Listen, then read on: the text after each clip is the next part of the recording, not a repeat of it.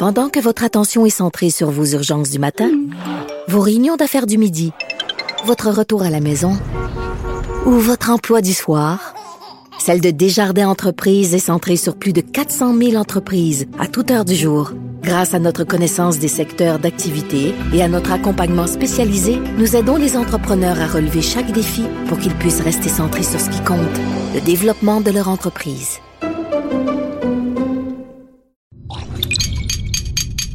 Cube Radio. Il connaît tous les dessous de la politique. L'économie, la santé, le transport. Antoine Robitaille. Là-haut sur la colline. Cube Radio. Bonjour à tous, euh, bon vendredi à la haut sur la colline. Aujourd'hui à l'émission, ben, j'ai deux invités seulement avec qui on va discuter d'environnement. Puis c'est pas n'importe lesquels. C'est d'abord euh, Tom Mulcair ou Thomas Mulcair. Comment ça va? Ça va super bien. Fait beau ancien ministre de l'Environnement, ancien euh, chef du NPD, donc ça va être intéressant. Puis, à côté de lui, ben il y a nul autre que Louis-Gilles Francaire, l'ancien journaliste en environnement et, et toujours vert. Merci du compliment. Ancien vice-président du BAP. Donc, euh, c'est avec eux que je voulais parler d'environnement aujourd'hui, ces deux habitués de l'émission. Euh, je, vais, je vais commencer par Tom. Oui. Tom, euh, tu étais dehors, tu as senti l'atmosphère à Montréal pour cette grande marche Écoute, moi, je pour suis arrivé, le climat? euh, dans- vers le centre de la ville euh, aux alentours de 9h30, 10h ce matin, puis il y avait déjà plein, plein de gens qui débarquaient des transports en commun, qui arrivaient à pied, les gens qui sortaient de chez eux avec des pancartes. C'était émouvant. Et il y a du monde à la messe. Et j'ai surtout, j'ai fait un hit euh, LCN TVA tantôt, Oui. euh, en direct de l'endroit où ils vont parler après. C'est magnifique comme endroit. C'est un petit peu en bas de Notre-Dame sur euh, Robert- Bourassa. Il va y avoir du monde, puis il y a de la place. Il y a beaucoup de familles, hein, d'après ce que j'ai Ah, vu. Il y a beaucoup de jeunes. Donc, euh, on peut...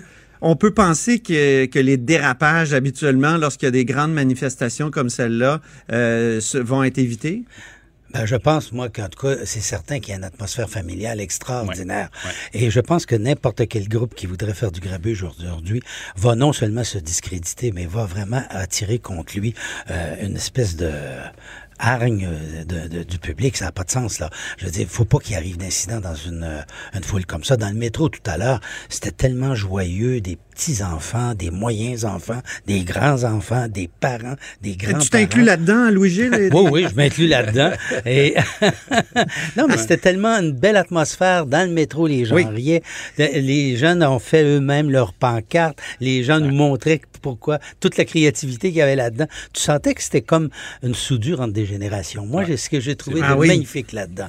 Alors que c'est- les changements climatiques sont en quelque sorte, comme le disait David Suzuki hier, une sorte de coupure entre les générations. C'est-à-dire que euh, la jeune euh, Greta elle reproche justement euh, à notre génération de ne pas avoir fait le travail, d'avoir glissé d'une façon épouvantable en rompant les limites d'équilibre climatique.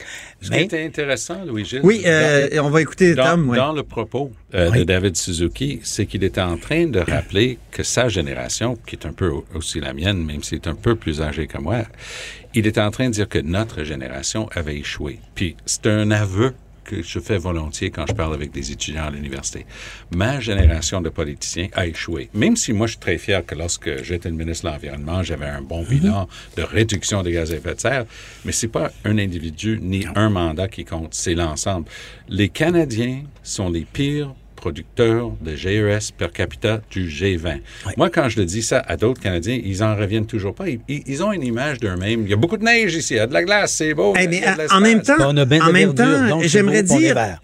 mais j'ai- j'ai- j'aimerais dire quand même que pour bien des gens, si, si nous au Canada on arrêtait de euh, d'émettre euh, tous les gaz à effet de serre, ben est-ce que ça changerait vraiment quelque chose au portrait global de la planète? Peut-être que c'est c'est ce que certaines personnes euh, ressentent Oui, dans la dans la population. Moi, j'ai puisque j'ai l'habitude de cette question-là, j'ai- j'aime bien rappeler aux gens qui me disent Ah, le Canada, c'est à peine 2 des GES dans le monde, blablabla. Ouais. Puis moi, j'ai- j'aime bien les rappeler que lors de la plus grande bataille de notre génération, la Deuxième Guerre mondiale, les, les, troupes que le Canada a contribuées représentaient ça, un, un petit pourcentage de l'ensemble de l'effort de tous les alliés. Mais vous savez quoi? Jusqu'à cette date, j'ai jamais rencontré une seule personne qui me disait que ça valait pas la peine de faire cet effort-là. Et c'est pas vrai que le Canada ne peut pas contribuer. Quand M. Trudeau va à Houston, puis il se pète les bretelles devant les, oil patch, puis il leur dit aucun pays au monde laissera 173 milliards de barils de pétrole dans le sol, blablabla. Il est en train de dire burn baby burn, ça c'est le, le, thème de M. Harper. Puis n'oubliez jamais que le plan de Justin Trudeau jusqu'à date, c'est le plan de Stephen Harper, puis il n'est même pas capable de l'atteindre. Hey, justement, parlant des conservateurs, il y a un absent aujourd'hui dans toutes ces marches-là qui, qui, ont lieu d'un océan à l'autre dans le Dominion euh, qui est le nôtre. Il y a, c'est, c'est, c'est, euh, euh, Andrew Scheer qui ne marchera pas aujourd'hui. Est-ce que c'est une erreur politique selon, selon toi, Louis-Gilles? Ben écoute, on a vu tantôt qu'il y a eu un petit peu de grabuge en présence de M. Trudeau.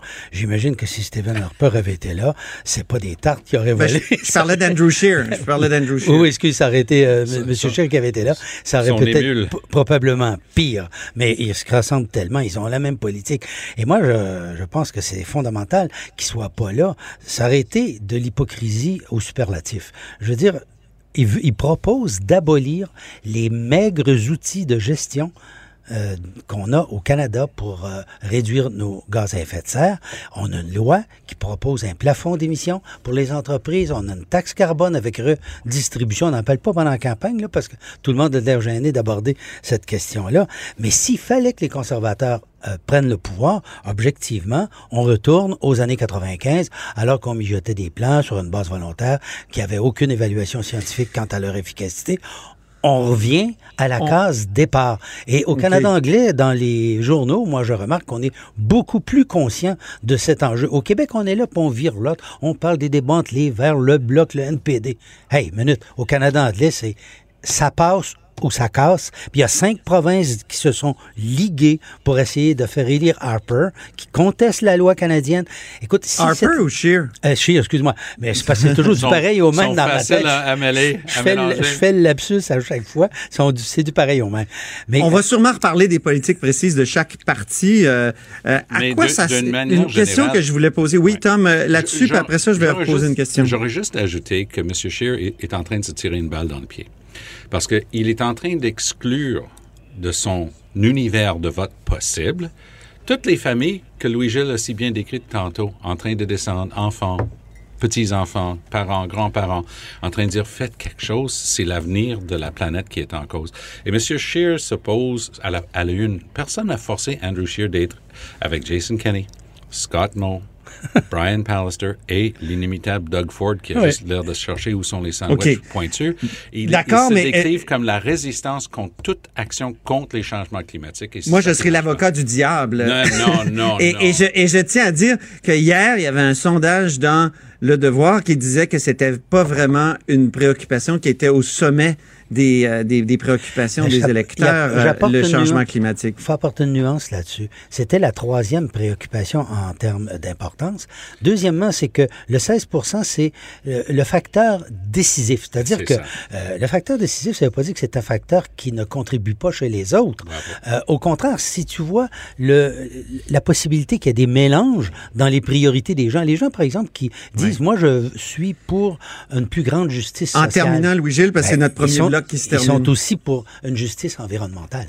Alors donc, je pense que cette statistique peut être euh, peut donner une fausse idée de l'appui qu'il y a dans la mhm. population, parce que c'est pas tout le monde dont ce sera la premier, le premier motif, mais ça peut être un très bon motif. Bon, ben merci, c'est notre premier bloc. Euh, on revient après la pause. Pendant que votre attention est centrée sur vos urgences du matin, vos réunions d'affaires du midi, votre retour à la maison ou votre emploi du soir, celle de Desjardins Entreprises est centrée sur plus de 400 000 entreprises à toute heure du jour. Grâce à notre connaissance des secteurs d'activité et à notre accompagnement spécialisé, nous aidons les entrepreneurs à relever chaque défi pour qu'ils puissent rester centrés sur ce qui compte, le développement de leur entreprise.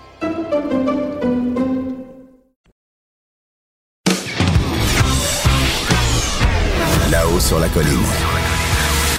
La politique autrement dit. Cube Radio. On est de retour à la hausse sur la colline avec Thomas Mulcair et Louis-Gilles Franqueur. Maintenant, comparons les programmes, chers amis, euh, et commençons par, euh, évidemment, un programme en matière environnementale. Euh, le Parti libéral du Canada. on t'écoute, Louis-Gilles. Ben, le principal élément, c'est que le Parti libéral, même s'il n'en parle pas, lui, évidemment, propose de maintenir le système de contrôle sur un plafond d'émissions sur les rejets industriels de gaz à effet de serre et une taxe carbone redistribuée. C'est-à-dire, il n'en fait pas une promesse, il l'a déjà adopté, sa loi. Mais le problème, c'est que c'est l'enjeu principal parce que la première promesse des conservateurs, c'est je vais abolir cette taxe carbone. Donc, il n'y aurait plus d'instruments de contrôle. Thomas, sur le Parti libéral du Canada? Mais le Parti libéral du Canada a eu quatre ans pour agir et c'est toujours le point de départ pour moi. Quand on a eu quatre ans et qu'on a zéro dans son bilan, on a le droit de se demander comment ça se fait que M. Trudeau a mis, étendu les bras à Paris. J'étais dans la pièce avec lui et dire Canada is back. et pour l'avenir, euh, pour l'avenir, euh, est-ce, qu'il y a quelque chose dans le programme euh, qui est intéressant? Deux milliards d'arbres promis aujourd'hui, c'est très intéressant. C'est un puits de carbone imposant et c'était une excellente annonce politique le jour de la marche pour le climat. Oui, OK, très bien. Euh, passons au Parti conservateur. Je, sens que euh, Louis-Gilles brûle d'en parler. Ben, c'est-à-dire qu'il y a l'abolition du plan fédéral de lutte au changement climatique. C'est l'enjeu, à mon avis, de cette élection. Point à la ligne. Le respect, il propose le respect de l'accord de Paris, mais il donne aucun échéancier, aucun moyen précis.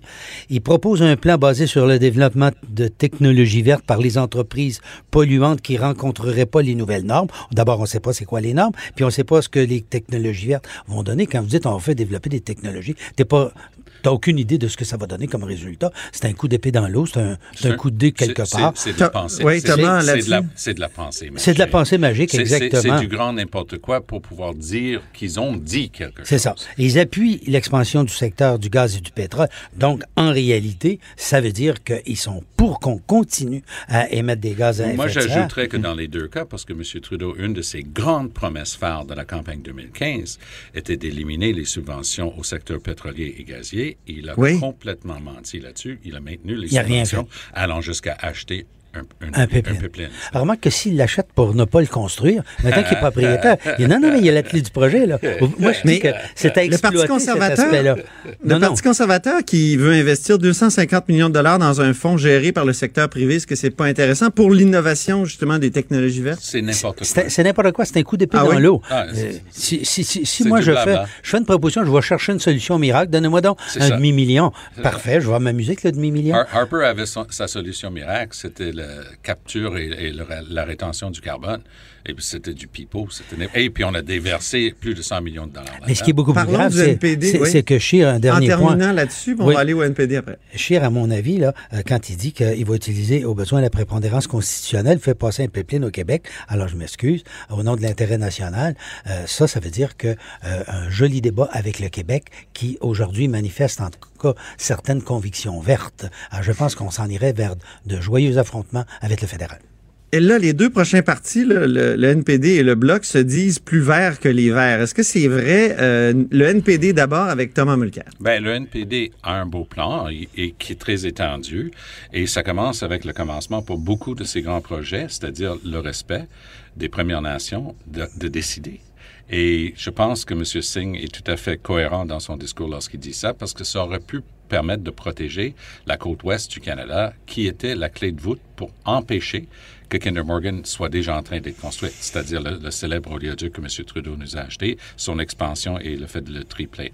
Le reste, c'est ambitieux, mais c'est au niveau des aspirations. Exactement. Euh, mais ce que je trouve intéressant, c'est qu'il s'est engagé formellement à maintenir la taxe carbone et le programme de remise aux consommateurs qui a été mis en place par les libéraux, qui est le seul outil de contrôle que nous ayons. Moi, je donne un, demi-point supplémentaire au, au NPD là-dessus. C'est parce que je pense qu'ils doivent au moins avoir l'impression, je ne suis pas dans le secret des dieux, que l'outil qui a été mis en place, c'est un début. Puis en politique, quand c'est difficile de modifier les comportements, tu y vas par petites tranches. Là, ils ont dit que ça va être 20 pièces euh, la taxe carbone, mais elle pourra monter à 50 éventuellement. Là, le fait de le mettre en place... Ça va crier dans, dans, dans, tout le pays, non, à, 50? C'est-à-dire Parce que, les, gens, les gens utilisent encore du, du pétrole. Là, oui, mais il va y avoir une évolution là-dessus. Je veux dire, le problème est que on va ou bien gérer la transition euh, énergétique qui s'impose dans le domaine du Mm. climat, ou bien on va l'avoir d'en face, puis ce qu'on devrait faire intelligemment en, en 10 ans, on risque de le faire en 2-3 ans, mais en situation d'urgence, avec des oui. coûts plus importants. Alors, je répète, on a beau faire faire tout, on est on est tellement euh, mineur dans cet enjeu global là que y- on va l'avoir en face de toute façon, non? Oui, on va l'avoir tout en face en termes d'urgence éventuellement. Si on rentre dans le mur, ça fait mal. Mais là, dans le moment, on a une chance de peut-être y aller euh, par étapes. Et moi, je pense que faut miser sur l'intelligence des gens. Regardez la taxe carbone, là. Le- Il y en a qui disaient que ça va provoquer l'équivalent des gilets jaunes. Ben, je m'excuse, elle est déjà en vigueur depuis le mois d'avril. Oui, J'ai mais pas, j'ai pas vu de euh, les, manifestation. les gens sont encore. compensés. Louis-Gilles, euh, c'est un peu comme la, la bourse du carbone au Québec. là. Les entreprises sont compensées. Ça leur coûte à peu près rien de, de polluer. C'est pas vrai. Le pollu- le- tout le monde va recevoir un montant égal. Le petit, pour lui, ça va aller chercher probablement son augmentation de coût. Hmm. Mais le gros, lui, non. Ça, il va, lui, va payer pour l'ensemble et pour les autres. Mais il y a une redistribution là-dedans qui est intelligente. Et moi, on écoute Tom, que- puis après ça, on passe au bloc. Il y, a, il y a un aspect de, de la résistance des conservateurs qui est intéressant. Ils misent sur le fait que le travailleur moyen aujourd'hui est dans une situation encore plus précaire qu'il y a 20 ou 30 ans. Quand ils disent, ah, le plan de Trudeau, le plan de, de- des Verts va vous coûter plus cher dans tout ce que vous achetez, ils sont en train de, de parler aux gens qui ont vu leur salaire réduit à cause des, accords de commerce international, qui, a effect- qui ont effectivement réduit le standard de vie des gens. Et maintenant que les gens ont un niveau de vie réduit, on les regarde et dit, mais il faut pas lutter contre les changements climatiques, ça va sortir de vos poches. Donc, c'est une sorte de win-win pour les grandes entreprises Ouais. et c'est une sorte de lose-lose pour l'environnement. Il nous reste peu de temps euh, pour ce bloc-là. Rapidement, qu'est-ce que vous pensez de la péréquation verte du Bloc québécois et du cabinet de guerre de- du Parti vert? Les deux sont d'excellentes idées. Tout à Elizabeth fait. May a, a compté avec ça, elle a scoré un très bon but avec ça. L'idée même est- est- est- émane du discours de Greta Thunberg, qui est de dire, ben, si c'est si grave, et elle, évidemment, On est en elle guerre. convaincue que ça l'est, agissons comme si c'était, on était en guerre, et c'était Oui, mais on- en guerre, on suspend des libertés. Je veux juste faire Ah. mon avocat du diable encore. Mais là, on- ce serait la liberté, la liberté de, po- polluer. Bah, Louis-Gilles et moi, on a le même. L'idée venant en même temps, c'est ça qu'il faut attaquer la liberté de polluer, pas le reste. Mais euh, ce que je trouve intéressant dans le projet du bloc, c'est de dire on va d'abord dépasser euh, les objectifs de Paris si c'est possible. Il est en faveur de la taxe carbone, mais il va aller plus loin. Il dirait il veut la mettre à 30 pièces la tonne maintenant, de sorte qu'on atteindrait le 200 dollars autour de 2030. Ensuite de ça, ce que je trouve intéressant, c'est qu'il Mhm. Oui, en propose l'abolition des subventions aux pétrolières. Puis il dit le fédéral devrait interdire tout nouveau projet d'exploration dans les fonds marins, ce qui relève d'Ottawa, ça c'est l'État fédéral. Il s'occupe pas évidemment du Québec, là, des, des- des- des territoires des provinces. Le fédéral n'a pas de juridiction là-dedans. Mais la fin des subventions, l'interdiction des nouveaux projets d'exploration et d'exploitation, plus une loi climatique pour forcer l'atteinte des cibles euh, de 1,5, il veut présenter un projet de loi là-dessus. Moi, je trouve ça encore plus intéressant que le- le- le- la loi là, dont tu parlais. Oui, mais- C'était la deuxième tranche de notre euh, de notre conversation. Euh, on revient après la pause avec euh, la question ultime qui a le meilleur plan? Pendant que votre attention est centrée sur cette voix qui vous parle ici, ou encore là, tout près ici, très loin là-bas, ou même très, très loin. Celle de Desjardins Entreprises est centrée sur plus de 400 000 entreprises partout autour de vous. Depuis plus de 120 ans, nos équipes dédiées accompagnent les entrepreneurs d'ici à chaque étape pour qu'ils puissent rester centrés sur ce qui compte, la croissance de leur entreprise.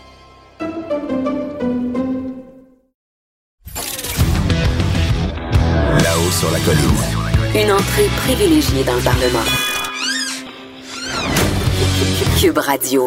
Alors, on est de retour avec euh, Thomas Mulcair et Louis-Gilles Franqueur. Puis, on va euh, poser la question vraiment qui, est sur toutes les lèvres. Selon vous, quel parti a le meilleur programme environnemental, Thomas? À mon point de vue, le Parti vert a, encore le meilleur programme. Euh, bien que je donne de- des bonnes notes au NPD pour son respect des Premières Nations et je donne des bonnes notes au Bloc pour l'idée, c'est encore pas complété, mais l'idée de lier la péréquation à la performance environnementale, je trouve ça très intéressant. Louis-Gilles? Euh, moi, je suis d'accord que NPD, Bloc et Vert ont d'excellentes idées. Et euh, ce qui me fatigue, c'est qu'évidemment, je sais qu'aucun de ces trois partis va prendre le pouvoir. Oui, mais il faut juste s'assurer que le- si jamais... Si les- Il faut les s'ass- con- faut Oui, juste s'assurer- peu importe les résultats, ce que j'entends le plus de mes étudiants, c'est qu'ils sont très inquiets d'une autre majorité, peu importe qui est là. Ça, je suis d'accord. Parce qu'ils ils disent qu'il faut être intelligent comment on vote et, et bien, bien planifier les affaires pour s'assurer qu'on ne vit pas un autre quatre ans de temps perdu comme on vient d'avoir là, malgré Louis-Gilles, les bonnes tu- intentions. Tu peux compléter ton, ton idée, là. Ouais, ben moi, je pense que faut qu'on fasse un vote stratégique au Québec. Quiconque a des convictions environnementales et qui dit, moi, je vais voter NPD bloc ouvert parce qu'ils ont des belles plateformes, si dans le comté où ils sont, le conservateur a des chances de passer, il faut qu'ils se disent, mon vote ne doit pas aller au NPD, au bloc ou au vert, il doit aller au parti, quel qu'il soit, qui a le plus de chances de battre le conservateur. Parce qu'on abolirait, si les conservateurs prennent le pouvoir, le seul outil de gestion relativement efficace qui est en place, c'est-à-dire un système de plafonnement et de taxe carbone, comme ça fait la preuve de son efficacité hein, partout en Europe. Alors, c'est c'est sûr que ce plan que les libéraux ont mis en place, c'est pas le meilleur. Il donne pas la vitesse de croisière qu'il faudrait atteindre. Mais d'un autre côté, si c'est aboli, on retourne à la case départ. Je dis, ça serait lamentable de la part d'un pays qui se dit progressiste comme le Canada. Alors ça, moi, je Thomas, pense que Thomas là-dessus, dangereux. est-ce que tu penses qu'il faut voter stratégique? Est-ce que tu penses qu'il faut voter stratégique, Les- comme les- le dit les- Louis-Gilles? Les, les Français appellent ça le vote euh, utile. Nous, on Oui. dit vote Oui. stratégique euh, comme les Anglais. Mais pour avoir déjà dirigé un de ces trois partis-là, évidemment, je vais, je vais m'inscrire en faux contre le fait de dire aux gens de ne pas voter leur conscience et leur âme sur ces, ces importantes Mais dans les comtés où les Mais quand, conservateurs... mais quand j'entends mes étudiants dire qu'il faut surtout pas qu'il y ait une majorité, je je les comprends tout à fait. OK. Il y a des consensus dans tous ces programmes-là. Je pense que euh, tout le monde parle de l'accord de Paris, à part le Parti populaire. Euh, la fiscalité verte, la rénovation verte, euh, l'abolition du plastique à usage unique ou l'interdiction pour être plus transport en commun, plus de Oui, transport en plus de commun. transport en C'est commun. dans toutes les plateformes. Donc, il y a des choses qui vont se faire là, dans les quatre prochaines années Sur le euh, sur, transport ce- en sur com- ces fronts-là. Sur le transport en commun, soyons de bon compte, les libéraux ont vraiment livré énormément d'argent pour des vrais projets de transport collectif à travers le Canada. Ça, c'est exact. Avec Les idées les plus stupides que vous en avez vues dans les programmes euh, qui nous sont présentés sont, sont lesquelles? Ben, je pense que pour l'ensemble de l'œuvre, je décernerais le- cette reconnaissance aux conservateurs parce qu'ils croient encore qu'ils peuvent berner les gens. Puis le Parti populaire? Oui, mais, mais je mets pas. il mais- il n'est pas là, Maxime. Mais c'est une caricature, c'est le, Ma- jo- Max- Maxime a déjà dit c'est le Joker. que, que les- le CO2 peut pas être de la pollution, c'est ce qui sort de nos bouches. Si Maxime Bernier veut nous convaincre que ce qui sort de sa bouche, c'est un engrais, moi, je veux bien. mais c'est vrai que c'est bon pour les plantes dans les deux cas, mais pour, pour être un peu plus sérieux, Maxime, c'est un, un gars qui a beaucoup de charme et a beaucoup d'expérience et pas beaucoup de jugement sur ces questions-là. Louis-Gilles? Moi, je pense que Sur les idées les plus stupides, plus, peut-être plus précisément? ben, c'est de l'abolition du plan euh, actuel qui est en place. Ouais. Je trouve que c'est c'est c'est- c'est pas triste, c'est pas tragique, c'est sinistre. Comme euh, que de penser que en- Aujourd'hui, là, après tout ce qu'on connaît, j'étais à la première conférence sur les changements climatiques en 1988. Il y a 31 ans de ça qu'on en parle, que c'est établi par la science. Je veux dire, c'est pas possible que dans une société comme la nôtre, où les gens ont- sont relativement instruits, qu'il y ait encore des dinosaures intellectuels pareils. C'est dangereux pour la société. Oui, mais on est en train d'oublier le gouvernement de la CAQ là-dedans, parce que quand les dinosaures à Québec ont commencé à fustiger les commissions scolaires d'avoir permis aux étudiants d'être dans la rue, d'avoir osé permettre aux, aux profs d'être dans la rue et de encore donner des leçons de morale, dire Ben, vous auriez dû faire ça le samedi. Ils sont juste en train de se discréditer. Moi, j'étais un de ceux qui disait que le ministre Charette avait toute sa place, tout son droit d'être dans, dans- dans la, la manif. Vous savez pourquoi? Parce que je voulais qu'il voit le nombre de personnes qui pensent pas comme le gouvernement de la CAQ. Oui, mais le problème, c'est que peut-être qu'ils ne voulaient pas se commettre, et ça, ça montre effectivement la frilosité réelle de la CAQ au Québec. Oui, mais en- Parlant de frilosité, mais euh, revenons au fédéral parce que j'ai remarqué que le Bloc québécois ne veut pas statuer sur euh, le, le dossier GNL Québec, donc ce grand pipeline là, qui amènerait du gaz au Saguenay à partir du nord de l'Ontario. Euh, Est-ce qu'il n'y a pas une frilosité un peu curieuse du Bloc là, qui se dit très vert là-dessus? Moi, j'ai vu un C'est une vu- contradiction. J'ai vu, Oui, Tom. j'ai vu un panel l'autre soir des cinq partis, c'est-à-dire les libéraux, les conservateurs, le NPD, le Bloc et les Verts, euh, à la télé euh, hier, euh, cette semaine. Et j'étais plié en quatre. Le, député du NPD qui disait ben, il faudrait l'étudier. La, représentante du Parti libérale Mélanie Joly, ben, il faudrait l'étudier. Et, ça me rappelle le projet de loi 21. Ben, je vais pas le contester, mais j'aime pas ça. Mais tout le monde a peur d'avoir peur dans ces dossiers-là. Et tout le monde vise des sièges au Saguenay-Lac-Saint-Jean, puis ils savent que le projet est populaire. Mais on peut pas parler des deux côtés de la bouche en même temps. Ce projet serait une catastrophe pour la Est-ce que tu as vécu ça en, est-ce que tu as vécu ça en 2015, euh, Thomas, comme chef de parti avec le, le dossier d'Énergie Est un peu? Ben, avec le dossier d'Énergie Est, on avait dit exactement la même chose. Il faut l'étudier parce que ça n'avait pas encore été étudié. Et en termes politiques, ça nous a coûté très cher. Oui, Louis-Gilles, Mais dans, dans le cas sur du, GNL Québec. Ouais, dans le cas de GNL Québec, écoute, dans la mesure où la plupart des euh, trois partis progressistes, là, NPD, Bloc et Vert, disent qu'il faut à des degrés ou à de façon différente, mettre fin euh, au, euh, au- à l'exploration puis à l'exploitation des combustibles fossiles. Oui. Euh, ils mettent un principe puis ils l'appliquent pas. Alors, je pense que c'est une façon gênée de dire je veux pas m'indisposer l'électorat que je courtise, comme dit Tom. Et- mais dans le fond, euh, je pense qu'ils sont contre. Mais ils oseront pas le dire, ça c'est certain. Puis il y a de l'opportunisme politique là-dedans, c'est clair. Ben, je vous remercie infiniment pour cette Plaisir, conversation verte du vendredi de la Grande Marche. Alors, merci beaucoup, Thomas Mulcair. Ben, au plaisir, Merci Antoine. beaucoup, Louis-Gilles Francaire. Au plaisir de, de se reparler très bientôt. Au revoir. Au revoir.